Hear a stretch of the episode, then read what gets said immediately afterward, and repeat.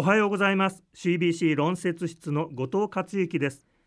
今週は愛知県看護協会前専務理事の高木ひとみさんに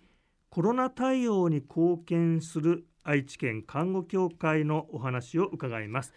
高木さんこの新型コロナの対応ということで振り返ってみますと一番当初の頃はコロナウイルスそのものの正体もまだ未知なことが多い中でなかなか難しい対応だったと思うんですがいかがだったでしょうか？はい、えー、令和2年の5月から6月ぐらいはですねあのコロナの正体がまだわからないという段階で、えー、いろいろな県に緊急事態宣言っていうのが発令されておりました。また政府の方針も人と人との交流を避けるという方向でしたで看護協会も予定していた研修や県民向けの公開講座などを延期して、まあ、今でこそ当たり前になったオンライン環境を急ピッチで整備しました。まあ、その結果8月以降はなんとかあのほとんどの研修をあのオンラインで行うことができました。ただあの県民向けに予定していたいろいろな講座に関しては残念ながら中止せざるを得ませんでした。この時期最も力を入れたのはあのコロナの軽症者入所施設への看護師を派遣することでした。看護師資格を持っていてもさまざまな事情で働いていない潜在看護師の掘り起こしを行いました。愛知県看護協会にはあのナースセンターという無料職業紹介所がありますのでそこと一緒にあの相談をしながら行いました。その結果ですね4月の第1波から12月末の第3波までに合計864名の看護師を派遣することができました。途中からワクチンがね日本でも随分こう普及し始めてさあ大規模接種会場だという時には人手不足といいますか誰が注射予防接種を実際に打ってくださるのかなかなか大変だった時期もありましたよね。はい、あの令和3年のこの5月以降ですねちょうどコロナが蔓延して1年経った頃、まあ、いわゆる第4波の到来がありました。でこの時期からはあのワクチン接種が始まりました。でここでも看護協会は看護師の派遣調整を行いました。あの先ほど申し上げました潜在看護師とともにいわゆる定年退職後のプラチナナースと言われる方にも声をかけました。看護協会が担当したのは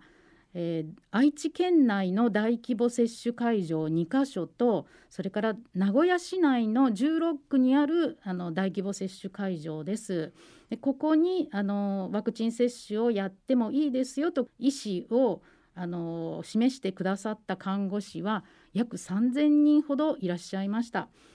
そして結果として令和3年5月から、まあ、今年令和4年の3月までに延べで7455人の看護師を派遣することができました。感謝しております。ありがとうございます。この他にあのコロナの対応では途中からこういろいろな高齢者施設とかいろいろなこう現場でクラスターと呼ばれる集団発生これを一つ一つ潰していかないと、はい、ということで対応も随分大変だったと思うんですけどそ、ね,、のあたりのはい、あの対応はどうだったんでしょうか？ちょうどこれも令和3年の4月ぐらいからですが介護施設特に高齢者福祉施設でのクラスターが毎日のように続きました。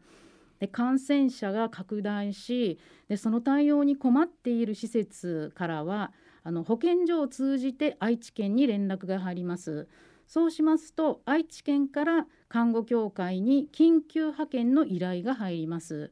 で看護協会は感染管理に関する専門の知識を持つ認定看護師を病院に看護部長さんにお願いをしまして医師看護師でチームを組んで現場に出向きあの指導に入ります。もう依頼を受けてから派遣の実施までは一両日中1日2日で、え体制を整えました。で令和3年4月から令和4年、えー、3月までの1年間でなんと114件の依頼がありました。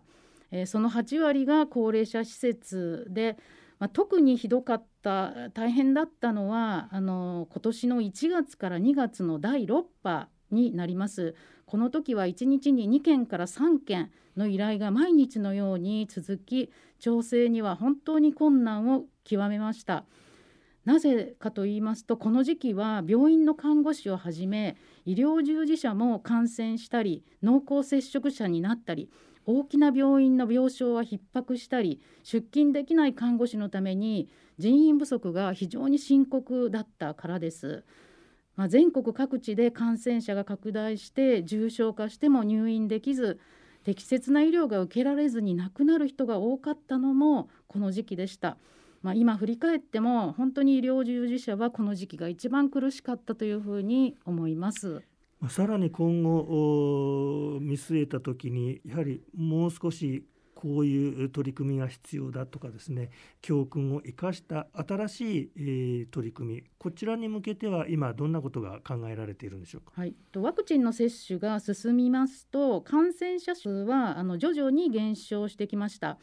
ままた感染しても重症化するケースが少なくなってで感染者はもう自宅療養という形が増えてきました。まあ、しかしながらですねあの感染者は高止まりの状態が続いておりまして私たちの生活も行動もコロナと一緒に共存するスタイルに変化してきましたこれからの愛知県看護協会の取り組みですがあのワクチン接種などコロナ関連事業で活躍された多くの潜在看護師やプラチナナースの方々に再び医療の現場で継続して働いていただけるように研修や教育をすることです。愛知県やあの日本看護協会と連携していくつかの研修を計画しておりますしそれからあの新型コロナウイルスは今でもその威力をあの発揮して、まあ、どんどん変異しております。であのいつ再び感染拡大が発生するか分かりませんのでそれに備えていざという時にきちんと教育を受けた看護師が活躍できるような体制を平時から作っておくということがあの課題だと思っております。え今年はそのための取り組みを行っていきます。